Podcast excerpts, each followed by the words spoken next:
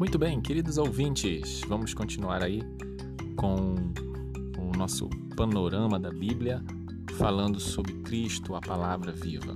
Se você não me conhece, eu sou Alberto Carvalho e fica aí conosco no nosso segundo episódio da nossa série sobre a Bíblia.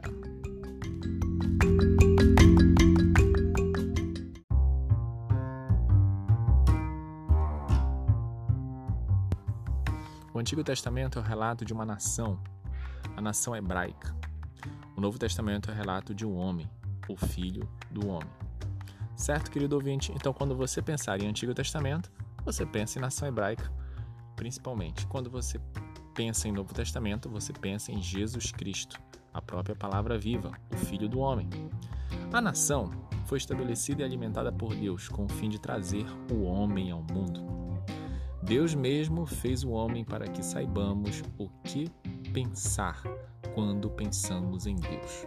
Sua aparição na Terra é o acontecimento central de toda a história.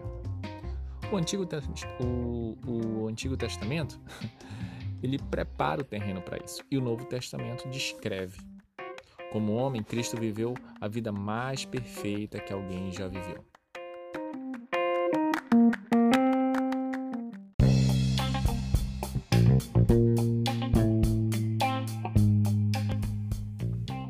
Jesus Cristo foi bondoso, terno, amável, paciente, compassivo.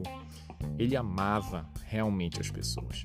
Realizou milagres maravilhosos para alimentar os famintos. As multidões, cansadas, sofredoras e angustiadas, vinham a ele e ele lhes dava descanso.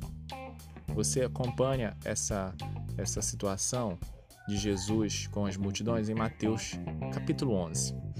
João disse que se todos os seus atos de bondade, preste bem atenção, todos os atos de bondade de Jesus, se todos eles tivessem sido registrados linha por linha, o mundo inteiro não poderia conter os livros. Que coisa maravilhosa! Imagina só. É tanta bondade que não caberia no maior dos livros, que é a Bíblia.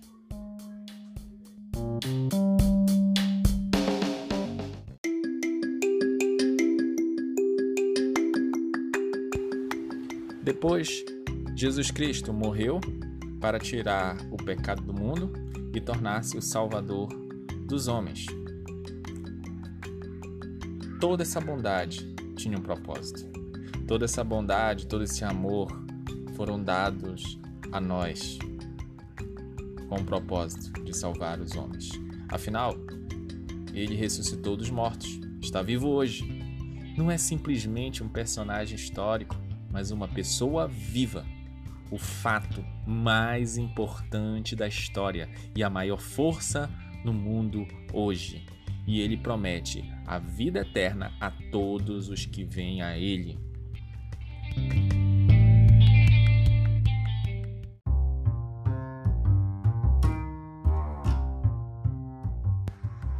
A Bíblia toda gira em torno da história de Cristo e da sua promessa de vida eterna aos homens.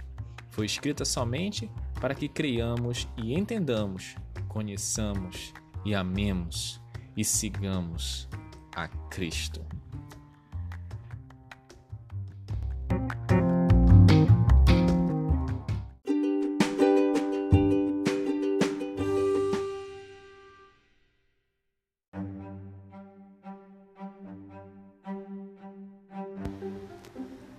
Ficamos por aqui em nosso episódio do Panorama Bíblico. Acompanhe-me no Instagram e Deus te abençoe.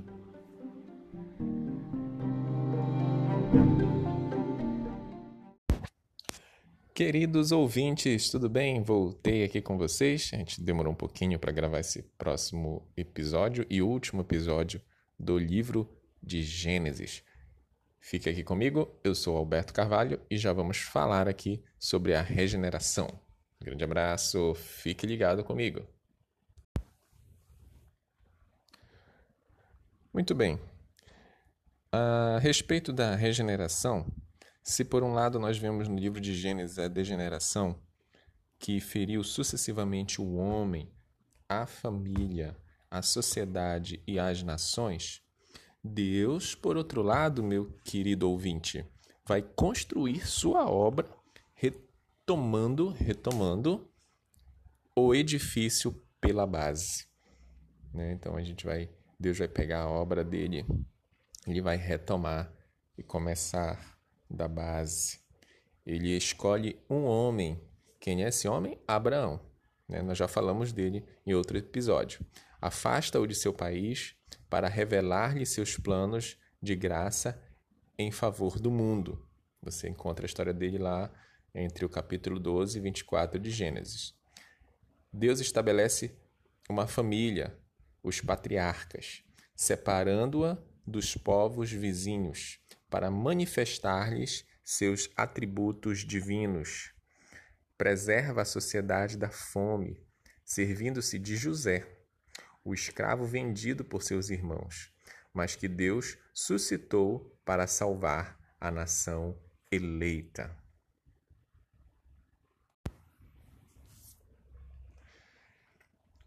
Então, com isso, nós vemos que Gênesis começou introduzindo-nos na presença do Deus eterno, fonte de todo o poder, todo o poder criador, mas terminou na atmosfera sepulcral de morte é, de um sarcófago no Egito, digamos assim, né?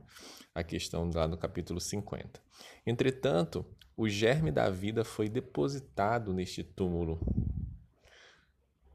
Israel ressuscitará dele, sairá vitorioso do país dos faraós.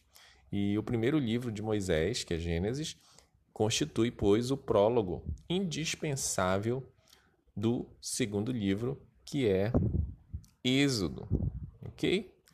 Então nós vemos aí uh, como é importante a questão de lermos o livro do Gênesis, dos começos, do princípio, é, essa introdução inspirada da palavra de Deus, que contém várias verdades bíblicas que nós vemos, que nós vimos nesses episódios, ok?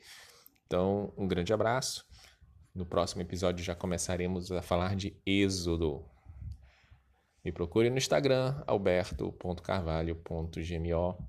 Um, manda uma mensagem por lá, dá uma curtida lá nas minhas fotos e um grande abraço para você.